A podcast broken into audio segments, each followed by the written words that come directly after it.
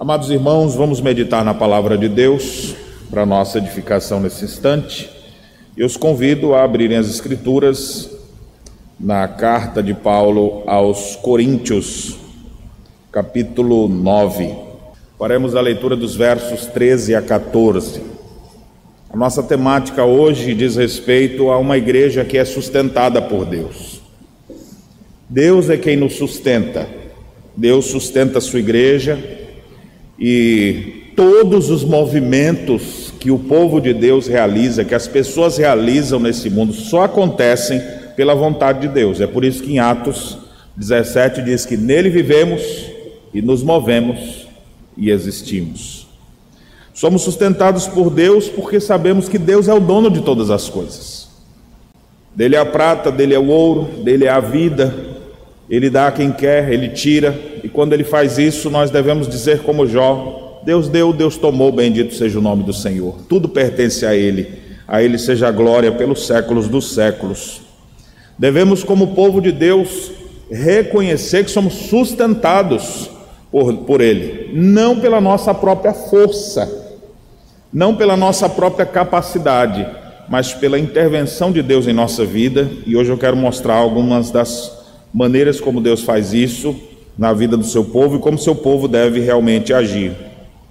O tema que nós vamos tratar então hoje, que diz respeito a Deus sustentando a sua igreja, nós vamos nos debruçar agora sobre esses versos 13 e 14 para falar sobre um tema do sustento financeiro da igreja, do recurso financeiro que é utilizado para a promoção de plantação de novas igrejas, para que trabalhos sejam estabelecidos aqui e acolá. Então eu gostaria que você pudesse pensar comigo hoje sobre isso e a maneira que Deus se utilizou no passado e no presente para sustentar a sua igreja é também por meio, em sua providência, usando o seu próprio povo pactual. Mais ou menos assim. Tudo que a gente precisa vem dele, aí Deus pega e nos dá. E para sustentar sua obra, aí Deus diz: agora pegue do que eu dei para vocês e use para a promoção do reino. É simples assim. Tudo que temos vem da mão de Deus. E ele estabeleceu então princípios em sua palavra para que nós, sustentados plenamente por Deus, pudéssemos ser os instrumentos da sua providência para sustentar a obra de Deus na face da terra. Nesse sentido, a igreja bíblica, a igreja cristã, ela só tem uma fonte de recurso financeiro, que é por meio dos dízimos e ofertas que o povo de Deus traz, voluntariamente. Ninguém recebe um boleto que, se não pagar, vai para o SPC. Mas é por meio dos recursos que as pessoas voluntariamente, graciosamente, generosamente trazem nos cultos, depositando na conta da igreja. Esses recursos são gerenciados pela liderança da igreja e eles são então aplicados para o sustento da obra de Deus. Isso no mundo todo. Isso não é de agora, é de muito tempo atrás. Nós vamos dar uma olhada nisso. Tratar desse tema nos nossos dias não é fácil. Na verdade, não é só nos nossos dias. Eu lendo o comentário de Calvino sobre esse texto, é interessante como ele também percebia os erros de sua época. Na sua época, século XVI, os principais problemas tinham a ver com os abusos da igreja romana e como ela se aproveitava do dinheiro do povo pra, em nome da fé. E ele faz referência a isso. Hoje em dia, nós temos, nós vemos isso também, especialmente nos movimentos teológicos da chamada teologia da prosperidade, onde líderes inescrupulosos fazem apelos às pessoas e muitos de vocês que estão aqui, inclusive estão nos assistindo ou aqui na igreja agora, já foram alvo desses desses miseráveis, né, que muitas vezes propõem o céu e a terra e a pessoa agora no desespero vai e desfaz de tudo que tem. Tem gente que vendeu casa, a única que tinha, carros para doar para a igreja, na esperança de fazer um negócio com o Senhor. Eu vou dar isso para Deus e Deus vai me dar em troca muitas bênçãos. Então, esse tema hoje em dia também ele é, ele é difícil da gente tratar. Às vezes a gente quer até fugir, confesso a vocês, para não ser associado a esses grupos, a esses mercenários da fé que abordam esse tema de forma irregular. Mas os prejuízos disso também acontecem. Nós não podemos deixar de ensinar todos os desígnios de Deus. E eu quero então falar para vocês hoje um pouco sobre isso. Em 2018, Deus nos deu a graça de ter a aprovação no Supremo Conselho da nossa igreja de uma instrução normativa sobre o tema dos dízimos e ofertas. E foi então aprovado em 2018 a carta pastoral sobre, sobre esse assunto. Eu tive o privilégio de ser o relator dessa comissão, reunido junto com alguns outros pastores e presbíteros nomeados pelo Supremo Conselho reunimos algumas vezes e produzimos essa carta. Essa carta havia sido feita quatro anos antes, só que não foi aprovado pelo Supremo Conselho. Segundo a resolução do Supremo Conselho, o motivo é porque não deixou claro a diferença entre dízimo e oferta. Então não foi aprovada naquela ocasião e em 2014 então foi nomeada uma nova comissão. Essa que eu fiz parte e junto com outros irmãos nós pudemos nos debruçar sobre o tema, conversar amplamente e depois escrever sobre o assunto. Em 2018, então, foi aprovada. Hoje nós temos, observe como é recente, em 2018, uma carta pastoral que está disponibilizada nas, no site oficial da nossa igreja e também impressa sobre o dízimo como método de contribuição da IPB. O que é interessante da gente, ao tratar sobre esse tema, é perceber que dízimos e ofertas não são a mesma coisa, mas estão relacionados à mesma, à mesma atividade.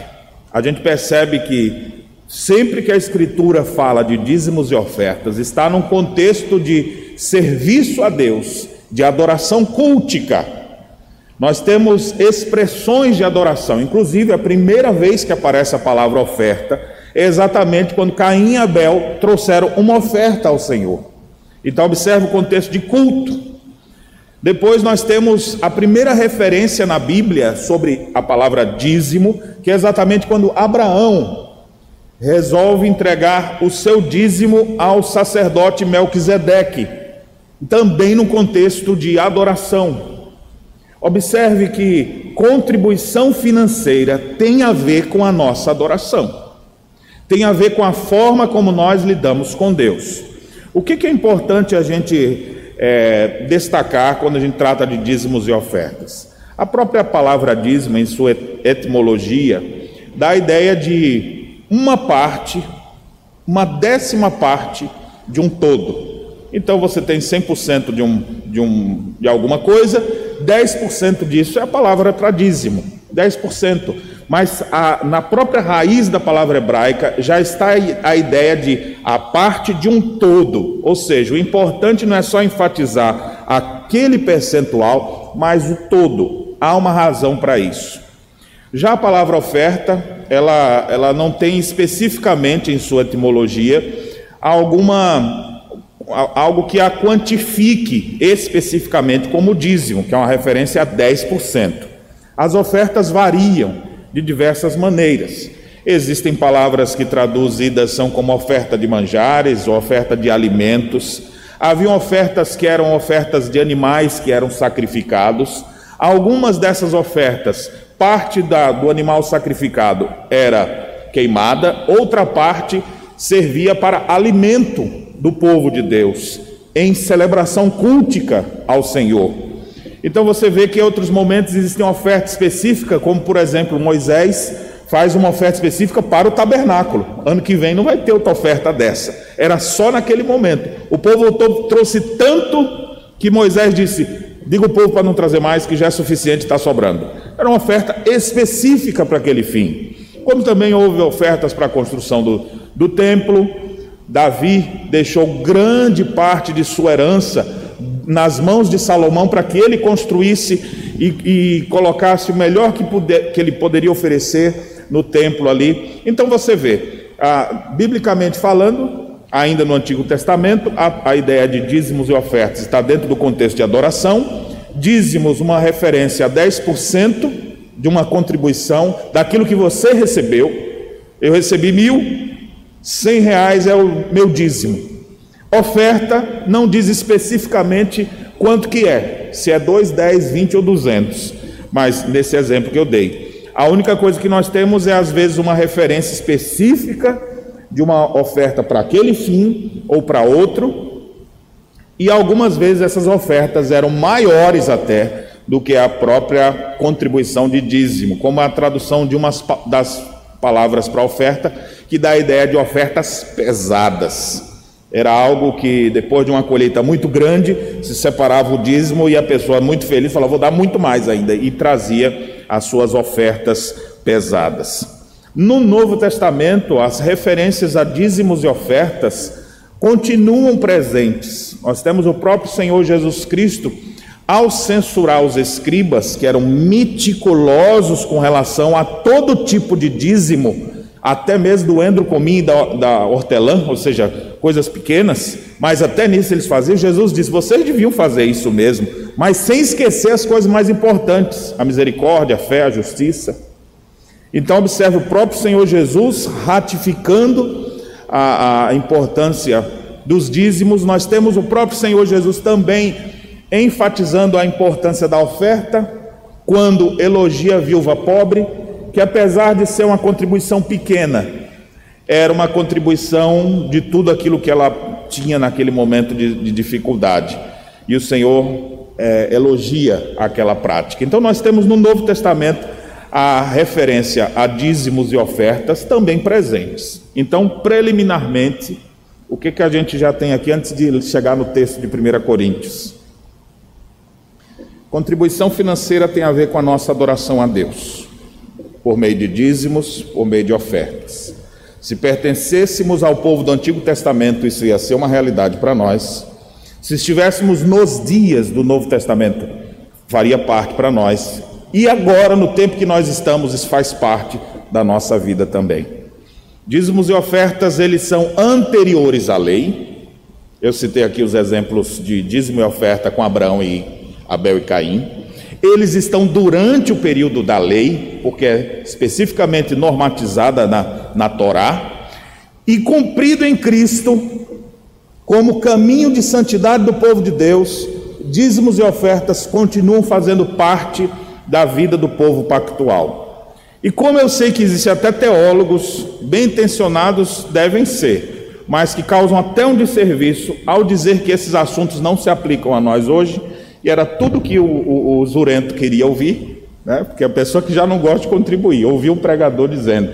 Acho que isso era só coisa do Antigo Testamento, esse fazem um grande mau serviço. Então, eu quero mostrar para vocês aqui no texto de 1 Coríntios 9, que aqui nós temos um assim diz o Senhor, relembrando, ratificando que dízimos e ofertas devem fazer parte da prática cultica do povo de Deus. Quando eu digo prática cultica, é importante que se ressalte. Quando você entrega dízimos e ofertas, não é para ajudar alguém. Bah, a igreja está precisando, vou contribuir mais. E se a igreja não estiver precisando? Acho meio difícil chegar a esse momento, né? Porque a gente tem sempre projetos para fazer. Mas vamos pensar que a igreja está num momento aí, historicamente, que está com muita renda, com muitos recursos guardados, então não precisa contribuir? A contribuição tem a ver com a sua adoração a Deus.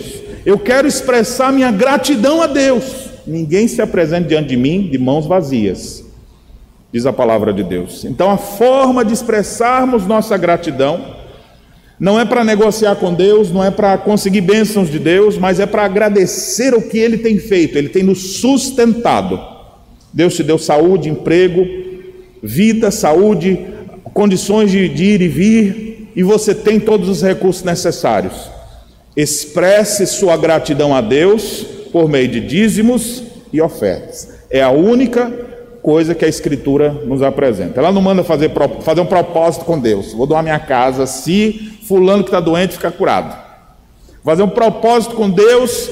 Se isso acontecer, eu vou sustentar um missionário na China durante um ano. Se eu conseguir que meu filho, minha filha case com fulano de tal, passar naquele concurso, as pessoas começam a negociar, como se Deus tivesse, é, eu vou ter que, eu estou meio quebrado mesmo esses dias, então vou aceitar a sua proposta. Não. Deus não precisa, porque dele é tudo. Tudo que temos e quando doamos, veio da mão dele. Você precisa reconhecer isso. E eu quero mostrar aqui que o apóstolo Paulo, ao escrever a igreja dos Coríntios, ele deixa isso bem claro.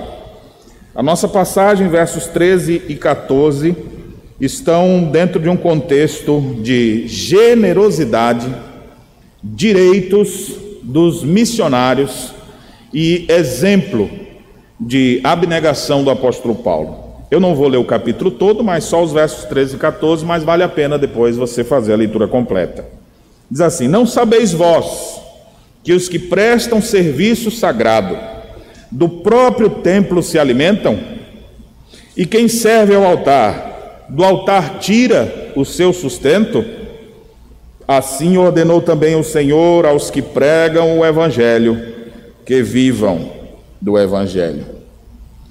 O apóstolo Paulo, ao escrever essa carta, ele tem que tratar com uma igreja extremamente difícil. Você percebe pelas dificuldades que aquela igreja tinha, suas, seus muitos pecados. Paulo, no capítulo 3, diz que aqueles irmãos eram carnais. No capítulo 4, mostra como eles eram soberbos. No capítulo 5, fala que eles viviam em imoralidade sexual que nem entre os gentios existia. No capítulo 6, mostra que eles eram arrogantes. Capítulo é, 9, texto que nós lemos, ele fala de generosidade para um povo que era ingrato e avarento. Ele também condena a insubmissão, mostra a rebeldia daquelas pessoas. Havia em Corinto até grupo feminista, no capítulo 11, que não queria se adequar aos costumes do povo de Deus e queriam fazer, estavam com campanhas assim, meu véu, minhas regras, né? Alguma coisa desse tipo assim. Abaixa o véu, não precisamos mais usar isso. E Paulo diz: quem quer ser contencioso que seja, mas as igrejas de Deus não têm esse costume. Nós chegamos no capítulo 11 ainda a falar sobre a Santa Ceia, eles eram glutões e beberrões. Nós vamos andando, vamos percebendo que aquele pessoal tinha dificuldade de entendimento bíblico. Eles não conseguiam nem crer direito na ressurreição. Paulo suspende quando começa a falar das dificuldades daqueles irmãos de tratar uns aos outros por causa dos dons espirituais que ele fala: Olha, meus irmãos, vocês não entenderam nada de dom. E deixa eu deixar o assunto de dom de lado. Vocês precisam de amor, porque o que mais falta no meio de vocês é amor. Então era uma igreja muito complicada. E para essa igreja complicada, que não era generosa, que não gostava de contribuir financeiramente, o apóstolo Paulo então dá o seu exemplo. No capítulo, no capítulo 9, então, do texto que nós lemos, ele começa a sua a sua defesa exatamente dizendo: quer dizer que só eu não tenho o direito de fazer o que os outros apóstolos fizeram? Só eu não posso ter uma mulher, casar, ter filhos, constituir família? Só Pedro pode os outros apóstolos, eu não? Ele está respondendo às críticas que eram feitas para ele. E ele diz: Olha, meus irmãos, nós temos, não temos nós o direito de comer e beber? Só eu e Barnabé que, que devemos trabalhar a nossa própria custa?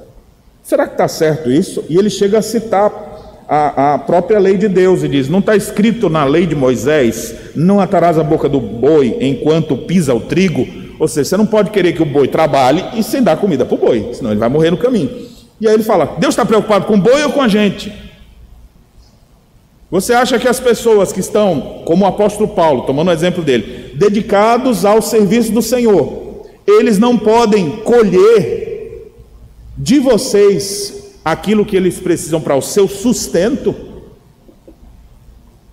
O apóstolo Paulo chega a dizer mais: se nós semeamos coisas espirituais, verso 11, será muito recolhermos de vós bens materiais, porque os missionários, os pastores, os apóstolos, os servos de Deus que estavam à frente do trabalho estavam ali dedicando suas vidas salvando vida de pessoas, aconselhando gente, fazendo as pessoas saírem da lama por meio da pregação da palavra. E aí ele fala: Nós semeamos tantas coisas espirituais que não tem preço, não tem como você pagar, de tão caras que foram. É, é pedir muito que se sustente essas pessoas. E o apóstolo Paulo, então, usando essa argumentação, ele diz logo: Eu não estou dizendo isso para vocês ficarem constrangidos e começar a pagar meu salário, viu? Porque eu morreria do coração se uma coisa dessa acontecesse. Eu vou para a cova, mas vocês não vão tirar de mim essa glória. O apóstolo Paulo era muito firme nesse sentido. Desprezei salário de várias igrejas, inclusive de vocês, mas não quero receber nada de vocês. Por quê? Porque Paulo sabia que ele, aquele povo era miserável, mesquinho, e se ele recebesse alguma coisa, aquelas pessoas iam ficar falando dele. Então Paulo queria ter, é, ainda que fosse um direito seu, ele estava abrindo mão disso para ter mais autoridade ainda para poder ensinar aquela, aquela igreja mesquinha a agir com generosidade e bondade. Então é nesse contexto que ele chega no, na passagem. Suportamos tudo para não criarmos qualquer obstáculo para o Evangelho de Deus. Aí vem agora a pergunta retórica: Não sabeis vós que os que prestam serviço sagrado do próprio templo se alimentam? De que, que ele está falando aqui de pessoas que prestam serviço sagrado? Com certeza ele não está falando dos pagãos, porque os pagãos viviam, eles recebiam sim nas outras religiões, todo mundo trazia suas oferendas e eles viviam de forma regalada. Mas não é essa o pensamento do apóstolo Paulo. Não ia estar defendendo uma coisa comparando com os pagãos. Mas quem, é os, quem eram os que viviam, prestavam serviço sagrado e do próprio templo se alimentavam? A segunda pergunta: quem serve ao altar? Do altar tira o seu sustento. Por meio dessa pergunta, ele está dizendo: vocês não sabem disso, que os que trabalham para que o culto aconteça, eles são alimentados das próprias coisas que vêm para o culto. Vocês não sabem que aqueles que servem o altar tiram seu sustento do próprio altar? De quem que o apóstolo Paulo está fazendo referência aqui, senão dos sacerdotes da tribo de Levi? A referência do apóstolo Paulo para fazer uma conexão do que existia naquele momento com a realidade do passado é exatamente mostrar. Vocês não sabem que é desse jeito que Deus resolveu sustentar a obra dele. Como? Por meio de uma. Não de uma taxa, porque se fosse uma taxa ia ficar complicado, né? Se dissesse assim, ó, todo mundo vai ter que dar X. E como é que vai variar isso? Porque uns ganham mais que outros. Então o Senhor usou um, um princípio de que mostra equidade, que mostra é, uma adequação para qualquer pessoa, que é percentual, que demonstra gratidão por tudo que recebe, dízimos e as ofertas. Era assim que eram sustentados os sacerdotes, os levitas no Antigo Testamento. Nós estamos até lendo a nossa caminhada bíblica sobre isso nesses dias. Deve estar bem claro na sua memória aí a, como é que era constituída a nação de Israel. Havia 12 tribos, mas se você contou direito, tem 13. Porque da, um dos filhos de Jacó, José, José, é, Jacó então toma eles para si, Efraim e Manassés. Então vai dar 13. Como é que a gente fala das 12 tribos? Na hora de distribuir a terra, na hora deles conquistarem a terra, vai ser distribuído terra para as 12 tribos, mas a décima terceira, Levi, não vai receber nada. Por que não? Porque o Senhor é a sua herança. Mas nós não vamos ter terra? Não. Mas nós não vamos poder produzir e, ter riquezas nessa terra? Não. E como é que a gente vai viver? Vocês vão viver sustentados pelos dízimos que as outras doze nações, doze tribos vai devolver. Eles vão devolver no contexto de adoração. De tempo em tempo eles vão trazer dízimos e ofertas e vocês vão oficiar isso tudo diante de Deus.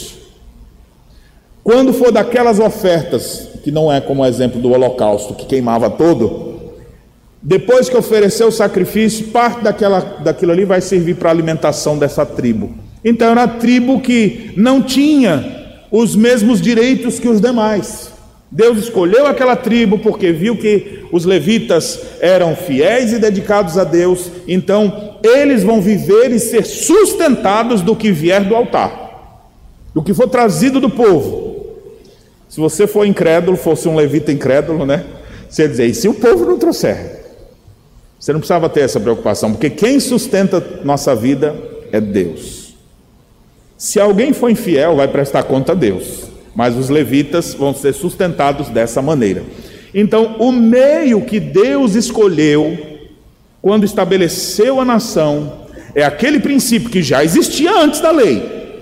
Dízimos e ofertas agora estão oficializados para o sustento da tribo toda de Levi. Para quê? Para que essa tribo se preocupasse só em fazer culto a Deus, em oferecer é, sacrifícios a Deus, em, em ser o intermediário ali diante de Deus, por meio das ofertas e sacrifícios. O povo chegava lá com um bodezinho, ô seu, ô pastor fulano, eu vim aqui para pedir perdão porque nós pecamos esses tempos aí. E aí o sacerdote botava a mão na cabeça do bode, sacrificava o bode e as crianças ficavam olhando assim. Esse menino aprontou aqui, ó. Esse meu filho aqui aprontou, trazendo sacrifício para casa dele. É? Então vamos orar e espiar esse pecado. Pegava o bode, rasgava ele ali, o sangue escorria, espinava na bacia, e, o, e a criança olhando assim, e o pai dizendo: Era para ser tu, miserável. Foi o que, olha o que tu merece aí pelo que tu fez. E aí o sangue, eles, depois o sangue era aspergido, eles oravam. Às vezes tinha um bode que eles botavam a mão na cabeça do bode, soltavam o bode no deserto. Ou seja, havia vários ritos. E quem fazia isso? Só sacerdote. Sacerdote não tinha mãozinha fina, não. Esse povo parecia açougueiro. Porque era matando um bicho atrás do outro. E depois, aqui está a origem do povo gaúcho, né? De fazer churrasco.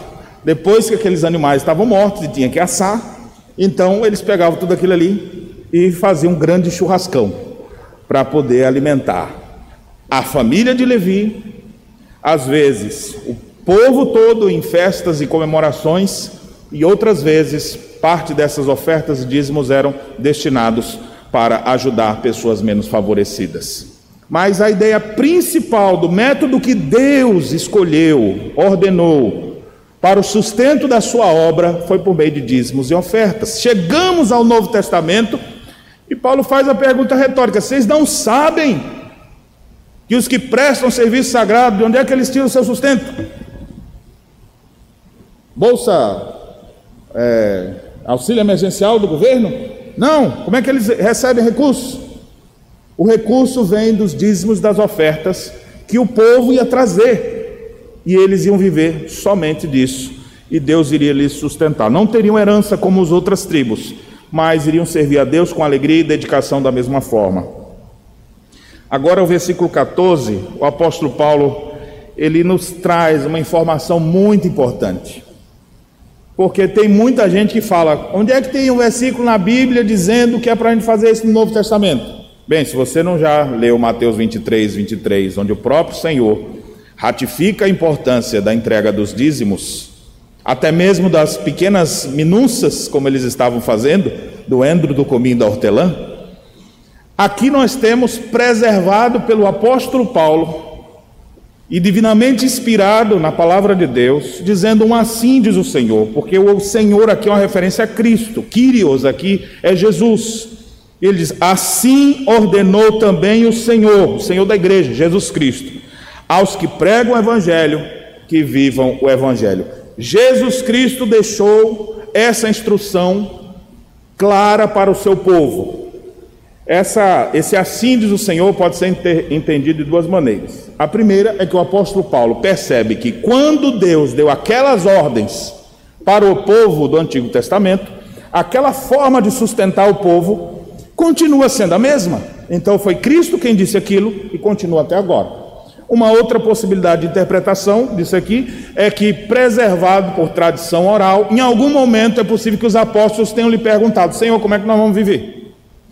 Se nós vamos pregar o evangelho para todo lado, como é que nós vamos viver?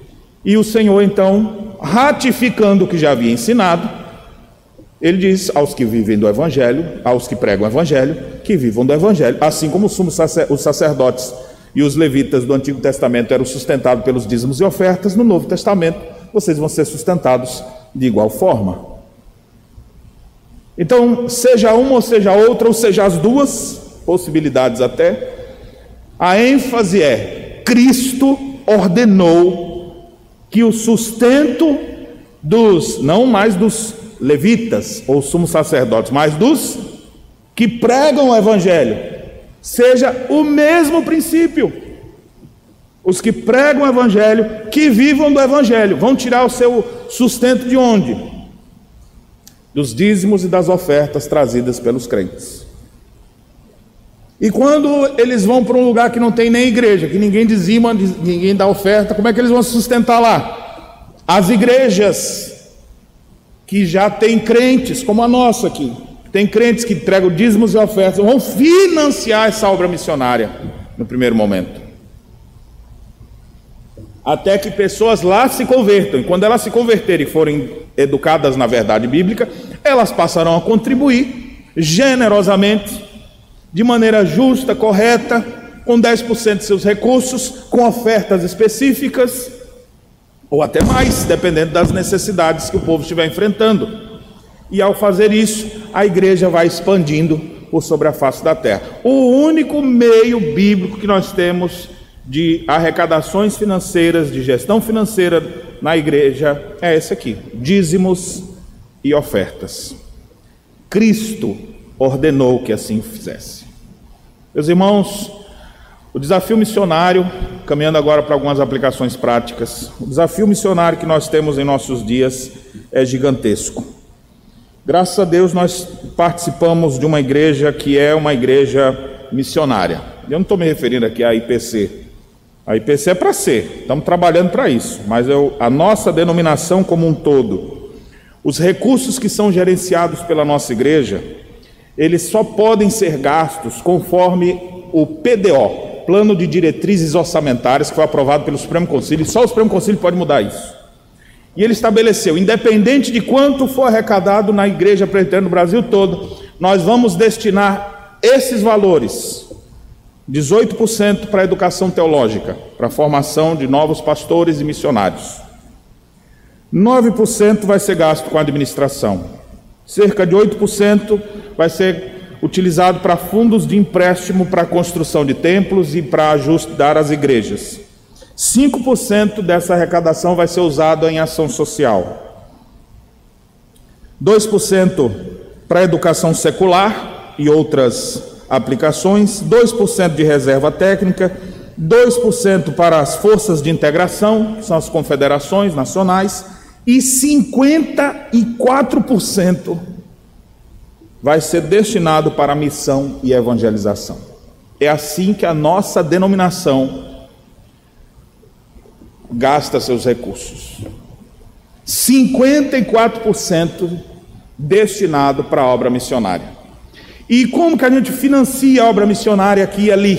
Por meio dos dízimos e ofertas que são depositados por você e por outros crentes em todo o Brasil. Cada igreja como a nossa arrecada todas as dízimos e ofertas, e nós também mandamos um dízimo desse dízimo ao Supremo Concílio. E o Supremo Concílio então gerencia todos esses recursos, distribuindo conforme essa, essa, essa planilha que eu acabei de citar aqui para vocês.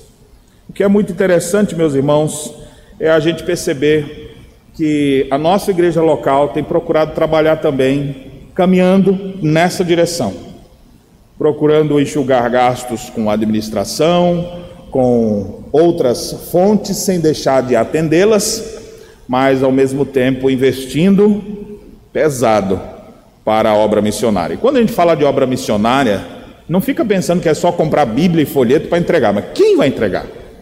A principal maneira de fazer obra missionária é preparar missionário é preparar missionário, é sustentar missionário e enviá-los para trabalhos pelo Brasil e pelo mundo. Então, os nossos dízimos e ofertas, eles são o único meio que Deus determinou para a sua igreja para sustentar a sua obra. Eu sei que tem algumas igrejas que têm até uma rendinha a mais, às vezes tem um prédio, dois, e alugaram. É, tem outra igreja que tinha um dinheiro, botou na poupança e rendeu mais um pouquinho. Essas coisas podem até surgir, mas de onde vem o recurso? A origem de todo o recurso vem dos dízimos e das ofertas do povo pactual. Se você vivesse na antiga aliança, você ia trazer dízimos e ofertas. Você vive na nova aliança, você vai trazer também dízimos e ofertas, porque todos eles apontam para Cristo. O povo que viveu debaixo do, do regime da antiga lei ou que está agora na nova aliança, na aliança renovada, devem expressar sua gratidão a Deus, sua adoração a Deus de igual forma. Então, meus irmãos, toda vez que você contribuir com seus dízimos e ofertas, regularmente, sistematicamente, você estará dando à igreja condições de planejar o seu orçamento para atuar na cidade onde ela está, para enviar novos missionários, para sustentar pastores, evangelistas, pregadores, seminaristas, despertar novas vocações, equipar essas pessoas, enviá-las para trabalhar em prol do reino de Deus. Beneficiados com tudo isso, eu e você, por termos homens dedicados, servindo ao Senhor, proclamando o Evangelho em vários lugares do Brasil e do mundo. Diante dessa mensagem, nos cabe é, aplicar ao coração a coisa mais difícil, que Lutero já dizia, que é uma das coisas mais difíceis da conversão: é a conversão da bolsa, conversão do coração e a conversão da bolsa ou do bolso. Nós precisamos lembrar Ninguém precisa do seu dinheiro. Deus não precisa do seu recurso. Quando o Senhor ordena isso, Ele espera a nossa obediência e a nossa adoração, a nossa generosidade e liberalidade. Existem pessoas que têm direito a isso. Esse é o ponto do apóstolo Paulo nessa argumentação. Mas ele deixa claro pelo seu próprio exemplo que a generosidade está acima de todas as coisas e nós possamos, como igreja do Senhor Jesus, dedicar a Ele nossos dízimos e ofertas. Não, não deixe isso de lado na sua vida. Se você não é um dizimista fiel, se você não é um contribuinte frequente, passe a ser. Se você já conhece a Cristo, não fique mais em crise. Ah, mas eu ouvi uma pregação de fulano. E tá, então olha para a Escritura, vai estudar direito. Pode ser que você não tenha sido bem esclarecido. Os recursos que são recebidos na nossa igreja, eles têm sido utilizados com fidelidade para a expansão do reino de Deus. E nós devemos fazer parte disso com amor, com abnegação e com sincera adoração. Que Deus em Cristo nos abençoe e nos ajude a sermos generosos, dizimistas e operosos ofertantes. Amém.